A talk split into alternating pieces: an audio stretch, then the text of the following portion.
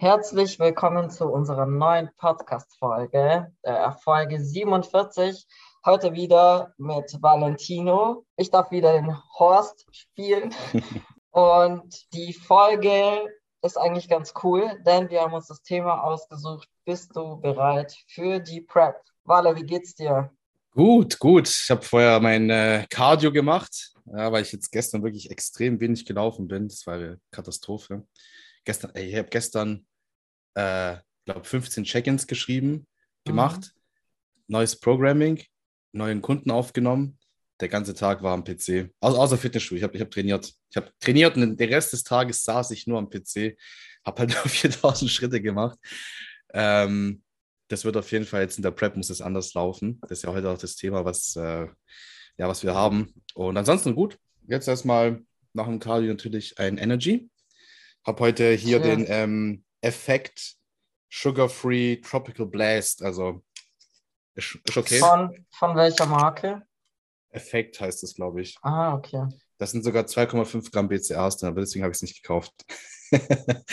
aber es sind BCAAs drin. Also schlecht ist es nicht. Ja, und bei dir, wie, wie läuft's? Wie war dir die letzten Tage? Stressig. Ich muss gerade so ein bisschen mehr ins Office reinkommen.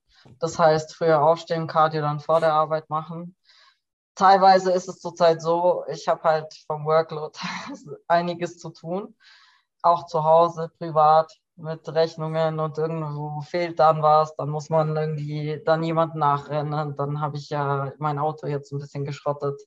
Das muss ich jetzt auch noch klären. Ja, nicht nur Blondinen schaffen das. und ja, das sind halt lauter so Sachen, Papierkram und so Verwaltungsdinge, wo halt ein bisschen nervig sind, aber es geht halt irgendwann auch vorbei. Und deswegen komme ich ein bisschen spät ins Bett und muss dann früh raus und ich komme zurzeit aber nicht so aus dem Bett. Das heißt, mhm. ich verschlafe dann auch meistens. Also ich verschlafe ein bisschen und dann stehe ich halt später auf. Ich habe zum Glück Gleitzeit, das heißt, ich kann halt dann doch mein Cardio durchziehen und dann auf die Arbeit gehen vorgestern, nee, gestern, vorgestern, sorry, vorgestern war es richtig krass. Und zwar musste ich aber da tatsächlich um 8 Uhr auf der Arbeit sein und wollte ja davor mein Morning Cardio machen, habe aber verpennt. So. Dachte ich mir so, fuck, das kann nicht sein. Und ich habe alles schon für die Woche kalkuliert, weil ich muss jetzt jeden Tag Cardio machen, weil ich am Wochenende in Deutschland bin. Ich habe ein Team-Event mit meinen Mädels. Mhm.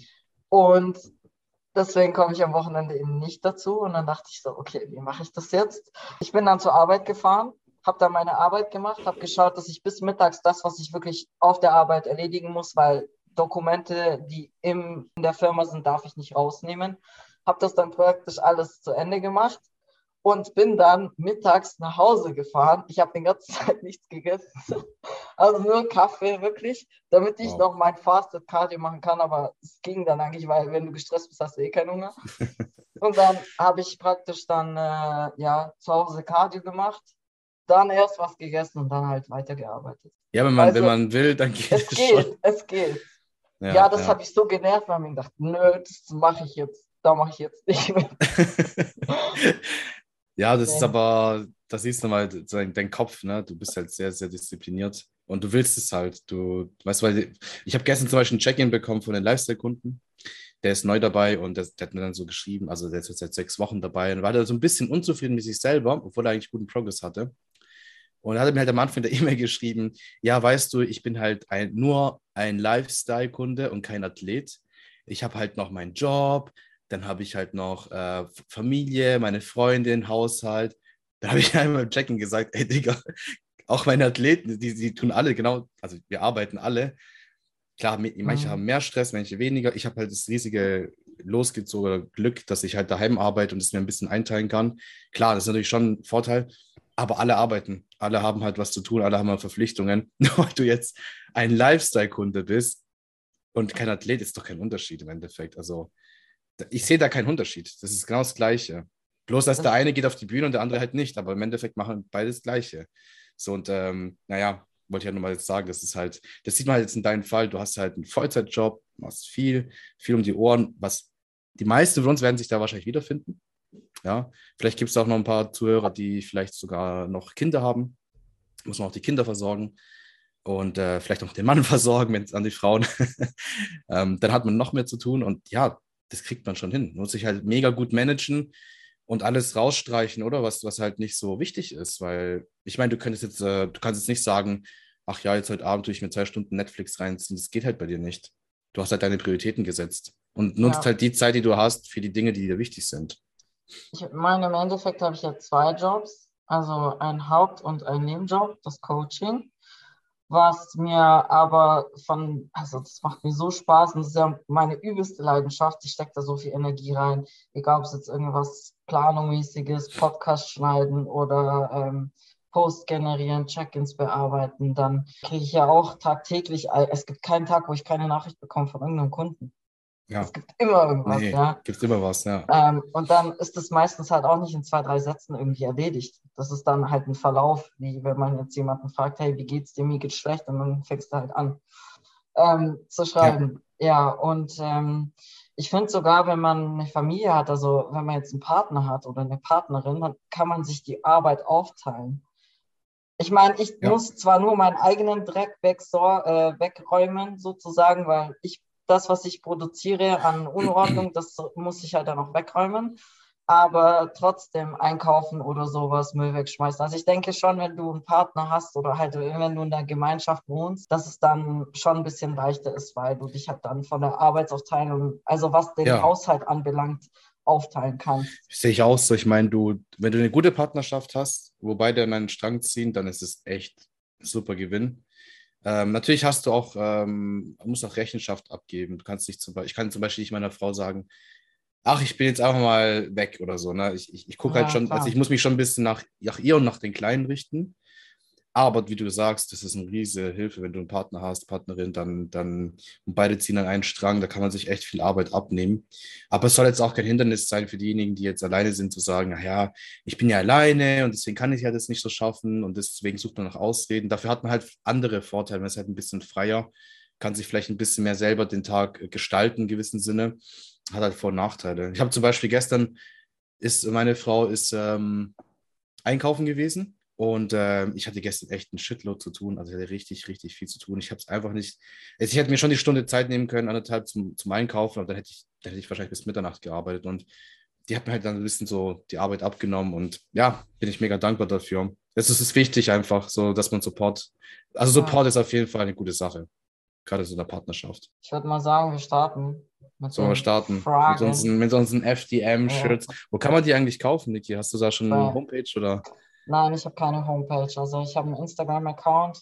Alle Interessenten können dann gerne einfach über eine Nachricht mir dann schreiben. Ich bin auch für die Bestellungen und Verwaltung zuständig. Also habe ich eigentlich zwei Nebenjobs. Du hast äh, nochmal ein zusätzliches Unternehmen, ja. du hast zwei Unternehmen. Genau, aber das T-Shirt bedeutet mir sehr viel. Also ich habe es zusammen kreiert mit, mit meinem besten Freund und das entstand halt mega spontan, aber es sagt halt sehr viel aus und er ist halt genau so ein Freak, was Bodybuilding, Gym anbelangt. Und teilweise kann man das Motto Fick dich Modus ja nicht nur jetzt fürs Training verwenden, sondern allgemein für alles, was dir jetzt gerade auf den Keks geht. Deswegen finde ich das Gestern, gestern cool. wurde ich angesprochen. Ähm, wer war denn das? Gestern hat mich jemand im Fitnessstudio angesprochen. Weil ich hatte das, ich hatte das an. Und er hat es angefasst, so, wow, was ist das für eine Qualität von den Shirts und so. Ich so, ja, das ist hier, das hat die Niki gemacht, bla bla bla, hab's halt so ein bisschen erklärt. Das kam voll gut an. Also Du musst auf jeden Fall, also in der Beschreibung, Leute, wenn ihr FTM kaufen möchtet, Fick dich Modus-Shirt, gibt es jetzt auch für Frauen, ne? Für so eine, hast du ja nochmal eine zweite Variante. Ähm, ja, Tops, aber die sind momentan nicht lieferbar, erst gegen August. Hm. Allerdings äh, jetzt für Männer haben wir welche kreiert. Die sind halt Tops, die sind auch mega speziell, finde ich richtig geil. Und wir haben uns da ein bisschen was vom Design überlegt, dass sie halt ein bisschen anders aussehen. Vom Logo her haben wir ein bisschen anders gemacht. Und Mega. die sollten jetzt dann auch bald kommen. Also sind, glaube ich, jetzt versandfertig. Genau, habe ich jetzt mal Samples geordert und je nachdem, wie groß halt dann der Andrang ist, werde ich dann wieder Bestellungen Also ich habe hab jetzt gerade XL an und es ist mega geil. Es ist schön so ein bisschen oversized. Die Qualität ist richtig geil, also wirklich sehr, sehr gute Qualität. Und ähm, wir packen das einmal in die Beschreibung rein. Ja, da Danke. können die Leute, ja, Stimmt, gerne. Ja. Much love. ja, much love und much FDM. okay, ich will mal sagen, wir starten jetzt auch. Lieber einen längeren Aufbau machen oder jetzt in die Prep gehen? Also wann sollte man deiner Meinung nach eine Prep starten? Ja, wir müssen da ein bisschen Kontext geben. Ja. Also sagen wir mal, ich sag mal, für die meisten Leute ist es so, die sind nie zufrieden. Also wenn man darauf wartet, an den Zeitpunkt zu sagen, jetzt bin ich zufrieden, dann wirst du wahrscheinlich nie in die Prep starten, weil du nie zufrieden bist. Also du kannst immer noch ein bisschen mehr Muskeln aufbauen, du kannst immer noch ein bisschen besser werden, bevor du in die Prep startest. Aber irgendwo musst du dir ja einen Zeitpunkt geben, wo du sagst, okay, bis dahin und dann gehe ich auf die, auf die Bühne, um danach wieder mich besser zu machen, zu sehen auf der Bühne, okay, wie stehe ich in den anderen, was ist das Feedback von den Judges, was kann ich besser machen, weil erst dann siehst du ja tatsächlich neben den anderen, was dir vielleicht fehlt, was sind deine Stärken, deine Schwächen. Was soll man mal vielleicht ein bisschen Kontext geben? Sagen wir mal, nehmen wir mal vielleicht zwei Beispiele. Ich würde sagen, fangen wir mal mit Bikini an, oder? Ähm, ich meine, Bikini ist ja die Einsteigerklasse, kann man sagen, von der Muskelmasse her. Und ähm, da würde ich sagen, man sollte erstmal eine solide Basis und Muskulatur aufbauen. Also nach einem Jahr auf die Bühne zu gehen, sehe ich sehr unrealistisch für die meisten, außer man hat eine unglaublich gute Genetik und hat schon eine solide Muskelmasse schon vorher gehabt, vielleicht durch andere Sportarten. Da würde ich sagen, so zwei bis drei Jahre würde ich den meisten schon empfehlen. Gerade junge Athleten würde ich sagen, hey, nutzt die ersten Jahre, wenn du anfängst mit dem Sport und deine Hormone gut funktionieren, um Muskeln aufzubauen, nicht Diät zu machen. Das sind wahrscheinlich die besten Jahre deines Lebens. Geh da nicht auf Diät, versuch da ein Kaloriendefizit so lang wie es geht zu vermeiden. Und äh, dann, wenn du die ersten zwei, drei Jahre hinter dir gebracht hast, vielleicht hast du zwischendurch mal eine Diät gemacht, um auch mal zu lernen, naja, wie kann ich Performance liefern im Kaloriendefizit, weil das ist auch ein Skill. Also, ich meine, im Überschuss Gas zu geben, wenn ich genügend essen kann, ist ja keine große Kunst. Aber mach das Gleiche mal bitte, wenn du dann Wochen, Monate lang in Kaloriendefizit bist und vielleicht noch mehr verbrauchst übers Cardio, mhm. dann nochmal Performance abzuliefern, das ist halt eine Fähigkeit, die man lernen sollte. Und das würde ich, ähm, das ist so die, meine Grundvoraussetzung, bevor jemand auf die Bühne geht. Zumindest ein paar Jahre aufbauen, mal eine Diät gemacht haben, dass man weiß, wie es funktioniert. Und dann, gerade das, was Bikini-Klasse anbelangt, denke ich, können die meisten dann schon starten. Genau, ja. Also, was war die Frage? Äh, Aufbau oder Diät oder Prep? It depends. Also, es hängt davon ab, wo deine wo du stehst gerade in deiner Laufbahn. Vielleicht soll man dein Beispiel nehmen, Niki. Ich weiß nicht, dann wirst du vielleicht über dich erzählen, was du jetzt in den letzten Jahren gemacht hast, weil es oh. auch sehr interessant. Du bist ja schon fortgeschritten. Ja. ja bist du. okay. ähm, ja, was habe ich gemacht? Ich habe erstmal zwei Jahre so trainiert, aber eigentlich gleich Hardcore. Nicht mit dem Fokus irgendwie auf den Wettkampf zu machen, weil das war damals vor zehn Jahren eigentlich auch nicht so wirklich populär gewesen, wie es heute ist. Und hätte ich wahrscheinlich da schon mehr in diese Richtung trainiert gehabt, dann hätte ich einen größeren Glut gehabt als jetzt. Aber ähm, da habe ich eigentlich auch sehr viel Brust gemacht als Frau.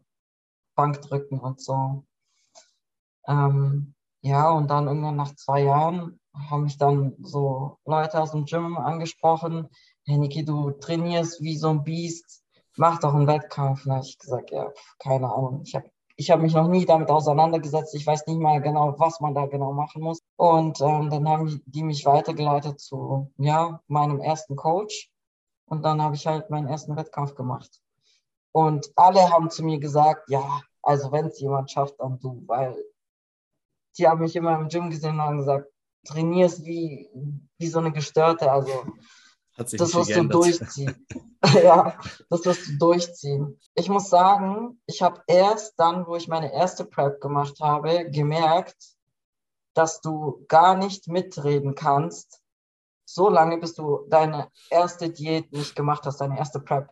Es ist auch nicht vergleichbar mit irgendwie einer Lifestyle-Diät, auf gar keinen Fall, weil du so tief mit dem KFA bist, und man muss es halt erlebt haben, um mitzureden. Das heißt, wenn du noch nie eine Prep gemacht hast und darüber reden möchtest, ich weiß nicht, aber mich persönlich regt es halt immer auch auf, weil ich mir denke, du weißt doch gar nicht, was auf dich zukommt. Sag einfach lieber gar nichts. Also ich kenne so auch niemanden, ich kenne auch niemanden, der jetzt, also ich persönlich kenne niemanden, der Vorbereiter ist, der nie selber auf der Bühne stand. Ich kann es mir auch fast gar nicht vorstellen. Ja. So, ich habe auch meine ersten äh, Athleten erst dann betreut und aufgenommen, wo ich dann selber auch die Prep gemacht hatte und hinter mir mhm. gebracht hatte, weil ich dann einfach diese Erfahrung hatte. Ja, genau. aber in deinem genau. Fall war es ja so, du hast jetzt aufgebaut, ein paar Jahre, zwei Jahre, dann hast du gesehen, okay, wo stehst du, dann hast du nochmal aufgebaut und jetzt, du bist jetzt viel fortgeschritten und wir haben ja zusammen jetzt die letzten zweieinhalb Jahre aufgebaut. Genau. Genau. Und wieso hast du dann dich entschieden, jetzt zweieinhalb Jahre aufzubauen? Also du hättest ja auch sagen können, naja, ich mache jetzt vielleicht eine kurze Pause, dann gehe ich wieder in die Prep. Was waren dann für dich so die, die Gründe? Also ich habe ja davor drei Saisons gemacht, wo ich jedes Jahr immer gestartet bin. Einmal war es, also es war immer von Herbst zu Herbst, nee, von Frühjahr zu Frühjahr und irgendwann habe ich dann um ein halbes Jahr verlängert. Und das heißt eineinhalb Jahre praktisch Pause. Aber ich meine, nichtsdestotrotz, dir fällt ja ein halbes Jahr weg, wo du nichts aufbaust, wenn du dann auf äh, Diät bist. Bei mir ist halt eine Prep, dauert immer sechs Monate, kalkuliere ich immer so, weil ich tue mir halt wahnsinnig schwer mit dem Abnehmen. Das passiert halt nicht so von einem Tag auf den anderen bei mir. Und ich habe mich dann entschieden, eine längere Off-Season zu machen, weil ich gemerkt habe, ja, okay, ich kann jetzt nochmal auf die Bühne gehen, aber es fehlt halt vorne und hinten an der Muskelqualität. Also für was denn? Genau dasselbe Thema hatte ich komischerweise vor zwei Tagen mit meinem Gymbesitzer. Und zwar ging es da um eine Athletin, die jetzt Pro ist und ähm, die hat jetzt Wettkämpfe gemacht und ja, hat da nicht so gut abgeschnitten, weil ihr halt die Muskelqualität fehlt. Und da auf Profi-Ebene ist es halt auch so. Sie wird gesponsert, das heißt, du musst irgendwo dich immer vorzeigen. Das heißt, die Wahrscheinlichkeit, dass du jedes Jahr startest, ist deshalb aus dem Grund eben sehr groß. Aber auf der anderen Seite gesehen, wenn du halt zu wenig Muskelmasse hast, dann machst du halt eher mit, um sozusagen dein Sponsoring aufrechtzuerhalten, aber du wirst halt immer eher scheitern, weil dir mhm. halt die Masse fehlt. Und da muss man sich halt überlegen, okay, mache ich das jetzt, um mich abzufinanzieren, um die Sicherheit zu haben? Oder will ich jetzt wirklich eine Stufe weitergehen und sagen, ich möchte was reißen und dann baue ich halt ein bisschen länger auf. Mhm. Und das ist halt auch die Frage. Also das ist halt bei Fortgeschrittenen oder jetzt bei Profis. Bei Newcomern würde ich sagen, so wie du gemeint hast, also man braucht da auch eine gewisse Zeit, um aufzubauen. Aber da geht es halt vielleicht nach einem Jahr oder eineinhalb Jahren auch darum, geh einfach mal als junges Küken als kleines Vögelchen auf die Bühne, sammel einfach die Erfahrung, schau einfach mal, ob dir der Sport überhaupt gefällt, ob dir das gefällt, im Rampenlicht zu stehen, vor Tausenden, ja okay, vielleicht nicht Tausenden, aber vor Hunderten von Leuten irgendwie deinen Arsch zu zeigen, ja. ähm, bewertet zu werden, halb nackt, ähm, auch immer zu smilen und in der Bikini-Klasse ähm, jetzt als Beispiel genommen, à Diva zu spielen oder so. Kann auch sein, es gibt ja auch die Leute, die machen einen Wettkampf und sagen dann, hey, es liegt mir irgendwie nicht. Die Prep fand ich jetzt auch nicht so cool, war zu hart, deswegen höre ich einfach auf. Ja, ja, das ist es. Also auch mal diese Erfahrung einfach zusammen zu sehen, ist es überhaupt was für mich, gerade für Newcomer. Das sehe ich auch so, weil ich meine, ich glaube, wir, wir machen es ja beide sehr ähnlich, dass dann den Newcomern schon eher ein bisschen Geduld, also einreden und sagen, hey, nimm doch nochmal lieber ein Jahr Pause, äh, noch ein Jahr äh, Zeit, um besser zu werden, aber dann starte dann warte nicht noch mal ein Jahr oder noch mal ein Jahr, weil irgendwann hast du die Muskeln und dann solltest du dich einfach mal hinstellen und gucken, ist denn überhaupt dieser Bühnensport, ist es überhaupt was für dich? Weil, wie du gesagt hast am Anfang des Podcasts, also du, du kannst nicht mitreden, wenn du es nie gemacht hast. Du kannst so viele Erfahrungsberichte lesen, mit Athleten sprechen, aber du kannst es nicht nachvollziehen, du musst es halt gemacht haben. So, und das ist halt, ja, dann, dann ist einfach die Zeit gekommen, ein Prep zu machen. Genau. Ich finde auch, diese Jahre brauchst du auch als Anfänger, um diesen Lifestyle zu entwickeln, weil ich würde niemanden in die Prep schicken, der vorher nicht in der Offseason schon wie ein Athlet lebt. Wenn du das ja. vorher nicht schon gelebt hast, dann wirst du in der Prep es auch nicht leben. Was würdest du denn sagen, vor allem jetzt für die Newcomer, welche mentalen Challenges kommen denn so auf einen in der Prep zu? Oh, Einige. Das, äh, das erste, was passieren wird, ist, äh, ich nenne es die Tweener Stage. Das, ähm, die Tweener Stage ist in between. Und zwar in between fett und wässrig, aber prall. Und äh, du bist noch nicht richtig shredded. Also die ersten Wochen fängt der Struggle ja schon an, egal bei Frau oder bei Mann, du verlierst äh, Spannung in der Muskulatur, weil du jetzt weniger isst, weniger Kohlenhydrate, weniger Wasser in der Muskulatur, vielleicht schon ein bisschen Cardio machst und dann plötzlich verlierst du Spannung und der Muskel, der vorher vielleicht in der Offseason richtig prall aussah, sieht plötzlich viel weniger aus. Gleichzeitig verlierst du diese Fülle insgesamt am ganzen Körper und du bist aber genauso fett wie davor. Du hast vielleicht nur ein halbes Kilo Fett verloren, was ja nichts ist. Und das ist so dieser erste Struggle in der Prep ist, ähm, erstmal zu akzeptieren, okay, ich muss jetzt einiges abwerfen, wahrscheinlich mehr als ich dachte, zu akzeptieren, dass man kleiner wird. Weil viele, viele überschätzen auch in der Offseason dann so, wie viel sie aufgebaut haben.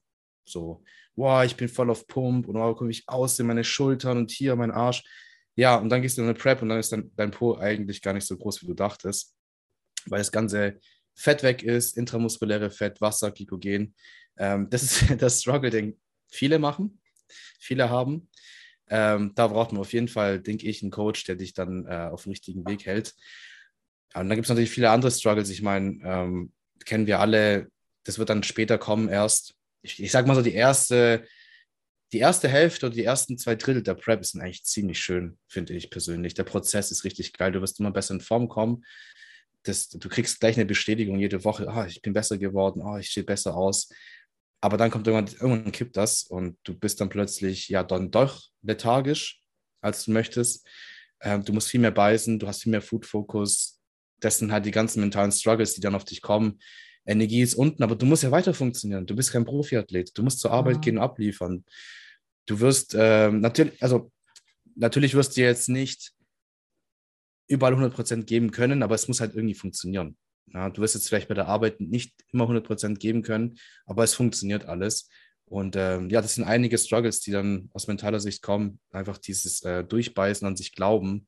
Vor allem, wenn man noch nie auf der Bühne stande. Es ist immer so, man vergleicht sich mit den anderen, schaut Fotos an von anderen Athleten, die in Topform sind, vergleicht sich dann, denkt so, ah, ich, bin, ich bin ja nicht so weit. Und ähm, da an sich zu glauben und weiterzumachen, komplett durchzuziehen, das ist auch so ja, ein großer Struggle von vielen Leuten, gerade für Anfänger auch. Was siehst du so als Struggle aus mentaler Sicht? Das sehe ich eigentlich genauso. Also ich finde, in der Prep gibt es ja immer so diese physiologischen und psychologischen Zustände, wo als Challenge gesehen werden können. Also psychologisch eher so die Laune, Food-Fokus, Depression. Also das ist ja alles eher sehr hoch gestellt und ähm, physiologisch, so wie du gesagt hast, also Hormonhaushalt ist im Keller, Leptin, Grelin vor allem, aber auch Östrogen bei den Frauen jetzt insbesondere, Testosteron bei den Männern, ähm, Libido leidet darunter, Schlaf, Energielevel, Stresslevel geht nach oben und dann trotzdem halt eine Prep gerecht zu werden und die Hausaufgaben zu machen, ist halt nicht immer einfach. Aber ja, wer, wer schön sein will oder wer shredded sein will, ist fuck, der muss halt leiden. So sieht's aus, ja. ja. Wird aber, finde ich, was ist deine Meinung dazu? Wird, wird es von Prep zu Prep besser?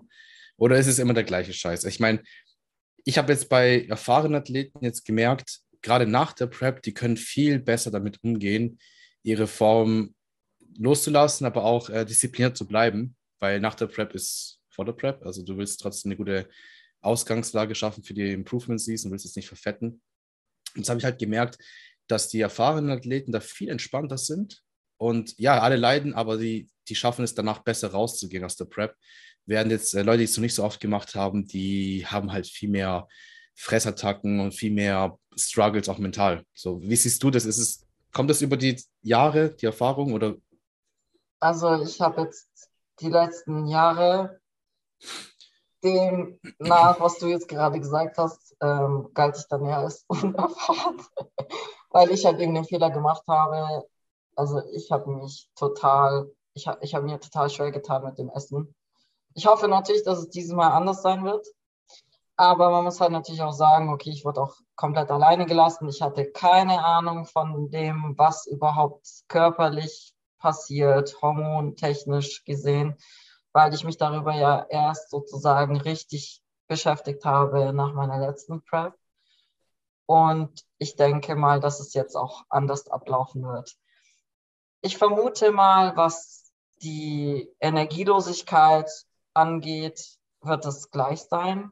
Was man allerdings besser handeln kann als erfahrener Athlet, ist den Stresslevel, weil du bist ja schon erfahren, du weißt ja, was auf dich zukommt, du weißt, was du für Hausaufgaben zu tun hast, also Training, Posing, Schlaf, Me Prep. Und da tut man sich dann praktisch vielleicht schon ein bisschen einfacher. Auch, denke ich mal, beim Posing, weil du bist halt jetzt schon ein bisschen erfahrener als jemand, der jetzt komplett neu anfängt. Also wenn jetzt einer sagt, spann dein Blatt an, dann kann ich das schon, dann muss ich das nicht üben. Ja.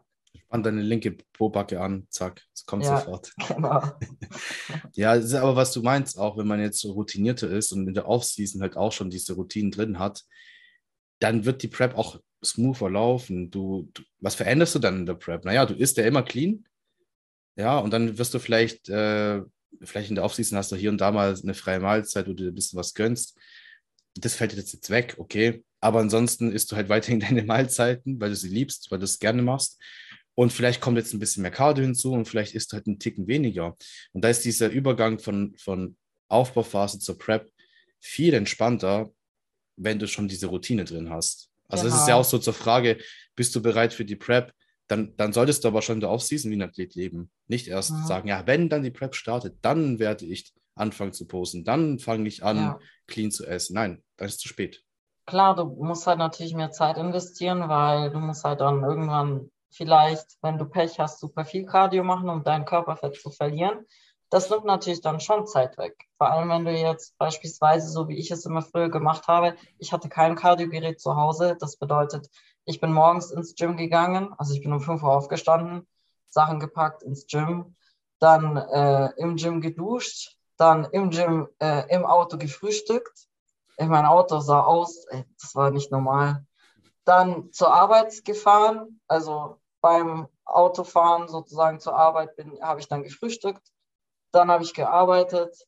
Nach der Arbeit bin ich dann wieder ins Training gefahren. Auf dem Weg praktisch von der Arbeit ins Training habe ich dann mein Pre-Workout gegessen und dann ja mein Training absolviert und dann ging es halt nach Hause. Dann erstmal das ganze Zeug auspacken vom Vormittag, vom da- dann nach dem Tra also vom Abendtraining. Und dann ging es halt weiter mit Me Prep und dann bist du eh schon voll kaputt und dann musst du aber noch Posing machen. Ja, ja. Ja, aber Aber wenn man das Posing in der Offseason schon regelmäßig geübt hat, genau, da muss man nicht so viel Zeit investieren in der Prep, weil du bist schon auf einem guten Level. Richtig. das ist dann vielleicht ein Vorteil. Und wenn man die Offseason richtig angegangen ist, und das können wir vielleicht auch mal ansprechen an der, an der Stelle, ich meine, viele von unseren Athleten kennen das. Äh, wir arbeiten, also für die Zuhörer, die Niki hat ihren, ihr Unternehmen, Nick Athletics, ich habe mein Unternehmen, Fitness. Nickletic, ohne S. bitte. Oh, sorry, Nick Lettig. Ja.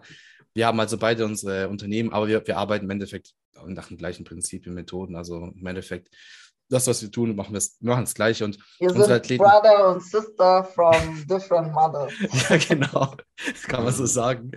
Und ähm, ja, was ich halt sagen möchte, unsere Athleten, die machen ja meistens eine, eine kleine Diät vor der eigentlichen Prep.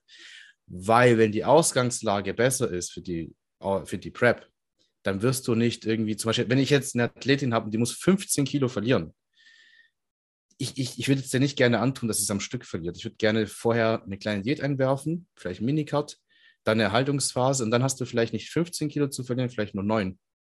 Und, und diese 9 Kilo verlierst du vielleicht innerhalb von 27 Wochen. So, jetzt hast du voll viel Zeit und kannst auch mal eine Woche haben, wo es mal nicht perfekt läuft. Du kannst auch mal krank werden, du kannst auch mal einen Diet Break einbauen, du kannst Refeeds einbauen. Das ist viel entspannter. Und das ist auch, das ist auch so, zur Frage, sollte ich preppen? Ja, dann solltest du auch gucken, wo deine Ausgangsposition ist. Ist die gut? Läuft dein Stoffwechsel gut? Hast du maximal viel Kalorien gegessen und möglichst wenig Körperfett eingelagert? Sind deine Hormone in Ordnung? Hast du eine gute Ausgangsbasis? Und das machen wir. Verdauung ja. auch. Läuft die Verdauung? Ja, all diese Punkte. Ist, bist du gesund? Bist du im optimalen Bereich mit deinen Blutwerten? Wenn du nicht im optimalen Bereich bist, dann würde ich dir nicht raten, jetzt eine Prep zu starten, weil dann werden sie nachher katastrophal sein. Genau, gerade wenn du. Ja, gerade ja. wenn du auch natural bist und nicht irgendwie noch ein bisschen tricksen kannst. Als Beispiel, sagen wir mal, deine Schilddrüsenwerte sind nicht gut. Und du, du arbeitest nicht daran, diese Werte zu verbessern oder aufsiehst. Naja, dann gehst du in die Prep, dann gehen die noch weiter den Berg ab. Und dann kommt genau das. Jetzt musst du extremer äh, Kalorien cutten, du musst noch mehr Cardio machen, weil deine Schilddrüsenwerte im Eimer sind. Und jetzt jemand, der enhancen kann, kann so ein bisschen tricksen und sagen, okay, das ist jetzt nicht optimal gelaufen, ich kann noch ein bisschen was einwerfen, damit das wieder besser läuft. Jemand, der Netty ist, der hat Pech gehabt. Da musst du halt einfach durchziehen. Und deswegen für Nettis auch noch an der Stelle, checkt auch eure Blutwerte. Das ist jetzt nicht nur für Enhanced-Athleten, weil das höre ich ganz oft in den, auch von Leuten, die, ja, die Enhanced-Athleten, die müssen ja ständig Blutwerte checken. Nein, auch die Netties sollten das tun. Bei den Netties muss man es jetzt nicht so häufig machen, aber nichtsdestotrotz ist es halt wichtig. Angenommen, ich habe jetzt auch eine Athletin, sie ist Nati, und da stimmen jetzt die Werte nicht. So, Schilddrüsenwerte stimmen nicht. Selen ist auch zu tief, ja. Dann weißt du auch Bescheid, okay, du musst mal Selen einwerfen. Jod vielleicht ja. auch gegeben, äh, gegebenenfalls oder Eisen oder sonstiges. Und ich lasse es dann aber auch nicht nur bei dem einen Check und sage dann, okay, die Werte sind schlecht, wir machen jetzt die und die Supplementierung und dann, und dann ist es gut. Ja, woher soll ich denn wissen, ob die Supplementierung reicht? Der eine Körper, der verwertet viel mehr an Mikronährstoffen, der andere weniger. Das heißt, ich gebe jetzt erstmal die Dosierung, schaue dann, okay, hat sich jetzt äh, der Zustand verbessert nach zwei oder drei Monaten, nimm praktisch dann wieder nochmal Blutwerte ab und wenn die dann immer noch nicht okay sind, dann halt Dosis nochmal erhöhen oder andere Wege einleiten. Keine Ahnung, Schilddrüsenhormone nehmen. Ja, ja. ja. Aber das, das ist super ist wichtig. Das ist auch mega gut, dass du es sagst. Ich merke es halt an den Leuten, wo es vorher alles optimiert wurde. Ich habe jetzt zum Beispiel bei mir Leute, die jetzt zu mir gekommen sind ins Team, kurz vor der Prep, mache ich ungern, aber bei manchen Leuten weiß ich, okay, es, es wird schon klappen. Aber dann merke ich so, oh, okay, aber da sind so ein paar Engpässe äh, weiß nicht, zum Beispiel hier, irgendwas stimmt hier nicht mit der Schilddrüse, irgendwas stimmt hier nicht mit deinem Estradiol, dann hast du kaum noch Zeit, es an, anzupassen. Das ist natürlich ja. dann nicht so optimal. Und ähm, deswegen, ja, sollte man das alles, es muss alles vorher schon gemacht werden. Alles, die ganze Arbeit muss schon voll geleistet werden. Dann wird die Prep viel angenehmer sein. Ich sage jetzt nicht, sie wird nicht hart sein, die wird immer hart sein am Ende, aber du hast vielleicht tatsächlich 70, 80 Prozent der Zeit geht es dir gut. Vielleicht verlierst du als Frau deine Periode vielleicht erst zum Schluss oder gar nicht sogar. Kann sein. Ja, es ist ja. nicht abwegig. Ähm, ich habe jetzt auch mit der Jasmin zum Beispiel, mit ihr haben wir in der Offseason sehr viel zusammengearbeitet, mit, äh, auch mit Blutwerten, haben alles optimiert. Äh, lief sehr, sehr gut, der Stoffwechsel lief gut. Wir haben eine, eine Vordiät gemacht. Alles geplant. Wir haben alles geplant bis zum Prep-Start. Und Ergebnis war, sie hat ihre Periode gar nicht verloren. Und wir sind jetzt nach der, nach sieben Monate Prep, die geht jetzt raus. Wir haben jetzt, wir haben jetzt ihre Reverse Diet gestartet von zwei, drei Wochen die ist jetzt fast 1000 Kalorien höher und ist sogar leichter geworden. Mhm. Die hat mir jetzt heute geschrieben, so, oh, heute, gestern war der erste Tag, wo ich so Probleme hatte mit dem Essen. Sag ich mir auch, okay, das ist halt das, also es ist aber selten, muss ich auch sagen, das ist echt eine Ausnahme. Aber das hat mir dann auch jetzt gezeigt, oha, okay, wenn du wirklich alles optimierst und der Körper macht wirklich so mit, hm, dann kann das wirklich gut funktionieren. Das, das zeigt mir auch, wieso manche Athleten, gerade in der Bikini-Klasse, gerade eine Ashley Kaltwasser, die Pro-Athletin, wieso die das ganze Jahr starten kann. Die ist halt so, sag ich mal, getuned und optimiert. Die kann halt sagen, hey, ich mache jetzt drei Wochen Diät, bin in Wettkampfform. Jetzt mache ich äh, zwei Monate Off-Season, nehme zwei, drei Kilo zu. Jetzt mache ich wieder eine Wettkampfdiät und bin nach vier Wochen wieder in Wettkampfform. Und das, das geht schon. Es ist aber ein sehr hohes Level und ich bin auch der Meinung, dass es nicht für jedermann ist. Nicht jeder kann das machen. Nein, das nicht. Und vor allem, ich sag mal so, der Food Focus ist ja auch bei Profiathleten und bei Leuten, die wirklich High-Level Olympia starten, auch da. Nur wenn bei Amateurathleten die Wettkampfsaison vorbei ist, dann gibt es kein weiteres Ziel. Aber die Olympia High-Level Liga, sage ich jetzt mal, die leben ja davon. Das heißt, die müssen in Form sein, die haben auch eine Ambition. Das ist dann, glaube ich, ein bisschen was anderes und auch einfacher. Das ist deren ihr Job. Aber wir Amateur, ja, Gurken, wir haben ja eigentlich, ähm, wir machen das ja, ja, just for fun. Klar, natürlich will man was reißen, aber du hast ja eigentlich noch dein eigenes Leben. Es gibt halt noch was anderes. Du kommst halt denke, meistens aus der Prep raus und dann warten die ganzen Verpflichtungen so. Übrigens, genau. du musst noch äh, hier im Haus was machen und ey, übrigens musst du noch bei der Arbeit. Dies, du kannst nicht Projekt. mal deinen Erfolg oder deine Niederlage feiern. Du musst gleich hey. wieder back to life. Du musst gehen. funktionieren. Du, du, das juckt die Außenwelt, juckt es nicht, dass du jetzt ein halbes Jahr dich runtergehungert hast. Das juckt ja. niemanden. Ich denke aber auch wegen der Form. Also es ist ja nun mal so, wenn jetzt ein Newcomer zu mir herkommt oder auch ein äh, erfahrener Athlet und ist jetzt in der Offseason. Ja, keine Ahnung, was die jetzt in der Offseason gemacht haben. Die meisten, die halten sich ja, oder es gibt ja eher die wenigen, die sich dann in der Offseason dann noch irgendwie ein bisschen zügeln. Es gibt, ich sag mal so, es gibt viele, die eben nicht so gut aussehen oder jetzt Newcomer, die haben halt davor irgendwie gegessen, wie sie halt gedacht haben. Und dann, ja, okay, wir machen jetzt eine Offseason oder wir gehen jetzt dann irgendwann in die Prep. Dann ist halt die Ausgangslage natürlich ein bisschen schlechter. Wenn du dann aber deine Prep gemacht hast, deine, also deine Shows gemacht hast und die sind dann vorbei und du bist super lean, und hältst dich dann dann an deine Ernährung, dann kannst du auch wirklich deinen Stoffwechsel nach oben adaptieren, indem du dann mehr Kalorien zu dir zuführst in Form von Reverse oder Recovery Diet und dann praktisch mehr isst, aber die Form halt trotzdem noch besser ist. Ja. Und irgendwann mal durch das mehr Essen etabliert sich ja auch wieder dein Hormonhaushalt, Leptin und Grelin pendeln sich wieder ein und dann hast du halt eine bessere Form, eine bessere Ausgangslage, also formtechnisch gesehen, für eine Off-Season oder für eine weitere Prep im Gegensatz zu der Saison davor. Ja. Und da tun sich halt die Athleten dann einfacher, weil dann gibt es diesen Struggle nicht, oh, ich muss wieder in die Off-Season, da bin ich wieder super fett und so und ich will das eigentlich gar nicht. Und für die Coaches ist es natürlich auch einfacher, weil ich sehe dann mehr, hey, Schulter fehlt, Po fehlt, da muss ich noch irgendwie optimieren. Hier muss ich das Volumen erhöhen. Weil wenn das Ganze ver verschwommen ist oder so ein bisschen verfettet, dann ist es halt schwierig. Es ist halt immer so abhängig, äh, von wo du kommst und wo du hin willst, weil ich meine, mit dir hatten wir es so, ich hatte jetzt auch mit ein paar anderen Athleten, die fortgeschritten das ähm, so eine Offseason, wo wir, ich sag, ich sag dazu Reset, ich weiß nicht, ich habe es einfach mal erfunden, Reset im Sinne von, du hast jetzt drei, vier Saisons hinter dir, du hast den Stoffwechsel nie Zeit gegeben, hochzukommen, weil du halt ständig gestartet bist. Manchmal musst du dann Reset machen, das im Sinne von, okay, jetzt mache ich eine richtige Off und lass mal das Gewicht auch ein bisschen höher gehen, räume danach aber wieder auf. Danach räume ich wieder auf und dann passt es auch wieder und dann muss ich auch nicht mehr so hoch gehen mit dem Körpergewicht. Ähm, manchmal ist es tatsächlich nötig, finde ich. Aber ja, wenn alles perfekt läuft, wie du gesagt hast, dann, dann würdest du nach der Reverse immer noch eine gute Form haben. Und das, das, das motiviert ja auch. Du stehst morgens auf und sagst, oh cool, ich habe hier eine Ader am Bein und hier ein paar, ein paar Streifen noch drin.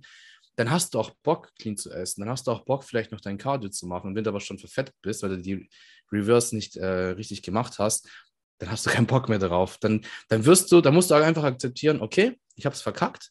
Ich bin jetzt fett und wässrig. Ich kann jetzt nicht, ich sollte jetzt nicht nochmal einen Cut machen, was wirft mich noch mehr zurück.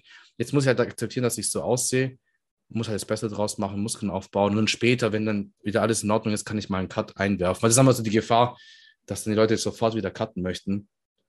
Ja, und äh, da deswegen mit eurem Coach vor, der, vor dem Ende der Prep schon besprechen, wie danach, wie es danach weitergeht. Extrem wichtig. Ja, genau. Nicht nur danach, sondern auch währenddessen. Ja. Deswegen gleich mal anschließend dazu die Frage, die üblichen Fehler in einer Diät aus der Sicht eines Coaches und Athleten. Also was denkst du, machen Athleten häufig falsch und Coaches? Du meinst jetzt vor der Prep oder während der Prep? Während. Ja, puh, während der Prep, ich denke, eins der, der Hauptthemen ist so, nicht wirklich dem Coach 100% sagen, was Sache ist. Beispiel, manchmal muss ich das, manchmal kriege ich es dann so raus, so, ey, dir geht's gut, so, ich bekomme Feedback, ja, alles in Ordnung, alles in Ordnung, es läuft gut. Und dann plötzlich bekomme ich dann so mit, okay, die Person ist, äh, war kurz vorm Umkippen, weil sie, weiß nicht, Blutzuckerspiegel war zu tief. Und äh, es gab richtig Struggle beim Training oder so. Aber die Person will es dir vielleicht nicht erzählen, weil sie denkt, ah, ich bin ja kein Weichei, ich will den Coach jetzt nicht enttäuschen oder äh, ich möchte ihn nicht nerven, den Coach. Also diese Kommunikation, das ist so der größte Fehler, wenn man nicht richtig kommuniziert und nicht wirklich sagt, wie es ist, weil dafür ist der Coach ja auch da. Also seid nicht ängstlich oder denkt nicht, ihr, ihr nervt, wenn ihr einfach Bescheid gebt und sagt, hey, mir geht es halt heute nicht gut. Total, auch ja. wenn man binget. Hatte ich ja. auch jetzt einen Fall. Eine ja. Lifestyle-Klientin, irgendwie ist ihr Gewicht hochgegangen, dann hat es irgendwie aufs Wetter oder auf die Periode geschoben. Okay, kann ja sein. Ich gehe immer davon aus, dass meine Kunden auch ehrlich mit mir sind. Und dann zwei Tage später, hey, können wir irgendwie noch nicht irgendwie tiefer noch ins Defizit gehen? Da habe ich gesagt, hey, wieso denn? Das passt doch, du nimmst doch ab. Und wegen der Periode, das ist ja klar, das, geht, das Gewicht geht ja dann wieder runter. Ja, nee, also es war doch nicht so, ich habe da ein bisschen zu viel gegessen. Ich habe gleich gesagt, ja, dann sag halt gleich Bescheid, weil dann weiß ich, was ich machen kann. Ja. Weil so verliert man dann im Endeffekt noch mehr Zeit. Und ja, also wenn, ich sag mal so, wenn man nicht ehrlich zum Coach ist, dann passt die Zusammenarbeit irgendwie nicht. Also für was hast du einen Coach, ne? Eben, Wenn du nicht sehr ehrlich bist. Und wir sind alle Menschen. Also ich bin auch nicht perfekt. Ich habe jetzt auch, kann ich das sagen? Ich habe jetzt auch, weil ich so viel Stress ha ähm, hatte, ähm, habe ich jetzt auch gebinged. Ja. Aber ich habe es jetzt gerettet. Ich bin wieder unter 62. Oh, 61,9. Nice. Ja, ich habe mich halt voll gewundert. Ja, es hat ja wahrscheinlich auch so, hast, hast du wahrscheinlich auch mehr Kohlenhydrate gegessen. Das, das kann das Wasser dann rausdrücken ja. danach. Ja. Das habe ich auch ganz oft. Ja, weißt du, was auch so ein Problem ist, was ich, wieso ich auch einen Coach habe? Ich bin so ein extremer Typ. Ich bin immer angezogen von Extremen. Ja, das war schon immer so. Und deswegen zieht mich Bodybuilding auch so an, ähm, was ein Extremsport ist. Und würde ich mich alleine coachen, ich würde es wahrscheinlich immer übertreiben. Ich würde wahrscheinlich ja. zu wenig essen, zu viel Cardio machen, zu viel ja, trainieren. Seit ich jetzt das abgebe und der Coach mich dann eigentlich eher herunterreguliert hat, mache ich bessere Fortschritte. Seit ich mit äh, zum Beispiel Reps in Reserve arbeite, mache ich bessere Fortschritte. Und vorher habe ich mich ihm abgeschossen, habe, ja, was, es war halt einfach zu viel. Und ähm, das ist auch, auch so ein Thema in der Prep, dann den Prozess vertrauen. Ja, du bist jetzt noch nicht shredded, aber du hast jetzt noch 16 Wochen Zeit bis zur Show. Du ja. sollst ja auch nicht jetzt shredded sein. Du sollst dich jetzt auch nicht vergleichen mit jemandem, der auf der Bühne geht. Du bist ja 16 Wochen out. Also vertrau dem Prozess, weil gib dir Zeit und mach nicht mehr oder weniger, als die Vorgaben sind, weil sonst kann der Coach nicht schlecht anpassen. Also wenn wir jetzt davon sprechen, von Leuten, die einen Coach haben, das sind ja wahrscheinlich die meisten, die, die äh, in die Prep gehen, oder wenn man sich selber coacht, was natürlich eine sehr schwierige Sache ist, die Vorgaben, die du gibst, behalt sie mal bei. Nicht sofort was verändern. Gib mal deinem Körper eine Woche, zwei Wochen Zeit, um zu reagieren. Manchmal, gerade als Frau, du hast so viel, du hast eigentlich drei Schwankungen drin in deiner Periode normalerweise. Ne? Du hast, ähm, wenn unmittelbar, wenn die, die ersten fünf bis sieben Tage deiner Menstruationszyklus fällt das Wasser, also droppt das Wasser meistens runter. Das heißt, du hast einen Gewichtsverlust. Dann hast du Ovulationsphase, dann hast du Östrogen im Körper, dann geht das Gewicht wieder hoch. Ja. Also eine Woche später steigt das Gewicht, dann droppt es wieder ein bisschen, dann kommt die PMS, dann, dann geht wieder das Gewicht hoch. Also es geht hoch runter. Und dann sehe ich halt ganz oft, dass man zu schnell was anpasst in, in, in, dem Fall. Und da einfach mal den Körper Zeit geben. Lass ihn mal ein, zwei Wochen arbeiten. Ja, das habe ich auch so als großen, fetten Punkt zu sagen, die Ungeduld aus mhm. der Sicht eines Athleten. Da habe ich auch manchmal so, ah, das Gewicht fällt nicht, ich möchte schneller, aber eigentlich nimmt man ab und ja, es dauert halt. Ich meine, ich sag mal so, wenn du gegessen hast die ganze Zeit, das ist ja schön und gut, so das haben genossen, ähm, über weiß was ich wie viele Monate und dann soll das Gewicht aber von einem Tag auf den anderen runterputzen. Also ja, ja. das geht ja nicht. Genauso wie wenn du zunimmst, nimmst du nicht sofort Fett zu. Du kannst ein paar Tage mehr essen, du wirst nicht sofort Fett zunehmen, aber jedes genauso. Du wirst nicht sofort einen Erfolg sehen an der Form oder gerade, gerade am Anfang die Form wird sich kaum verändern, auch wenn du Gewicht verlierst oder Fett verlierst. Du wirst es in der Form nicht sehen, weil noch so viel Speck darüber ist. Dein Wettkampf, wenn du nahe der Wettkampfform bist, dann siehst du teilweise jeden Tag einen Unterschied. Das, das ist auch so dieses, ähm, wir haben ja Variablen, mit denen wir spielen können. Und ich sehe halt ganz oft, dass die Leute dann anfangen mit der Prep und dann legen sie los, okay, äh, jeden Tag Cardio, am besten äh, irgendwie eine Stunde am Tag und wir droppen jetzt die Kalorien runter und äh, du machst jetzt noch 20.000 Schritte am Tag ja, hallo, und was machst du dann später, wenn es nicht weitergeht? Da hast du ja. gar keine Möglichkeiten mehr. Ich habe jetzt mhm. zum Beispiel die, die Steffi, die macht jetzt ihr Newcomer-Debüt bei der NPC. Mhm. Wir haben jetzt gestern erst 12 Weeks Out erst angefangen mit Cardio. Also ich habe praktisch alle anderen Variablen manipuliert, außer mhm. Cardio. Und erst jetzt, 12 Weeks Out, habe ich gesagt, okay, jetzt fangen wir an mit Cardio und mit den wenigsten. Und das heißt, ich kann jetzt die nächsten zwölf Wochen hier die Cardio-Karte spielen. Ich habe immer noch Möglichkeiten, die Kalorien bei ihr zu senken. Die ist immer noch relativ weit oben. Aber auch das konnten wir nur machen, weil wir früh angefangen haben mit der Prep. Mhm. Wir haben uns Zeit genommen dafür und ähm, Geduld haben. Das ist halt ganz, ganz wichtig. Dann hast du die Möglichkeit, erst gegen Ende ein bisschen mehr zu pushen und bist dann nicht schon von Woche 1 völlig am Arsch, weil du es einfach übertreibst. Ja, das ist auch, ist auch ein Fehler, diese Ungeduld und viel zu viele Variablen auf einmal zu verändern ich denke auch, dass man den Prozess nicht genießt. Man ist so verkorkst darin, ich muss abnehmen, ich muss abnehmen, ich habe zu wenig Adern, ich bin noch nicht shredded genug, die Form passt nicht, die Form passt nicht. Ja, aber du bist doch schon besser als in der Offseason oder vor einer Woche, vor einem Monat, vor zwei Monaten. Du hast ja schon mal Fortschritte gemacht. Dann feier es doch, genieß es doch, dass du endlich raus bist aus dieser Off-Season, die dich so mega geärgert hat, frustriert hat. Feier es doch einfach, dass du jetzt ein bisschen besser dastehst als vor einiger Zeit davor. Ja. Und ja. genieß den Prozess, weil es geht gar nicht darum, natürlich, du wirst die Bestform erreichen, aber es geht nicht nur um Tag X, weil dieser Prozess auch allein schon, der, mit Prozess meine ich auch die Off-Season, der ganze Weg bis zu deinem Tag X hat dich dazu gebracht, dass du dann auf der Bühne stehst und hat dich dazu gebracht, wie du auf der Bühne stehst. Also ja. formtechnisch, aber auch mental, Haare, Make-up, alles. Und du wirst ja auch nicht, auch in der Prep zum Beispiel, eine Organisation ist super wichtig. Du musst mit, mit einem gewissen Stresspensum auch irgendwo auskommen können oder müssen, aber du musst dich halt auch super organisieren. Und vielleicht hättest du das nie kennengelernt, dich besser zu organisieren, wenn du nie eine Prep gemacht hättest, weil es ist schon super viel Arbeit. Mhm. Und genießt es doch einfach auch oder sei mal stolz auf dich, sag mal, hey, ich habe zwar super viel zu tun, aber am Ende vom Tag hast du alle deine, dein Workload hast du geschafft. Das ist doch ein geiles Gefühl, oder? Klar, du freust dich vielleicht nicht, weil dein, deine Kalorien am, äh, mega tief sind und du eigentlich keinen äh, keinen Grund hast, dich zu freuen, weil man ist da meistens ja eh eher schlechter gelaunt, aber ja, versuchen trotzdem den Prozess zu genießen, das zu feiern. Hey, ich habe schon wieder was abgenommen. Vielleicht nicht so viel, aber trotzdem. Und Step by Step voran. kommst du ja dann trotzdem an dein großes Ziel. Eben. Das ist ja auch so, weil wir über Fehler sprechen während der Prep. ähm, ja, du musst den, den, Prozess genießen, auch die Offseason genießen.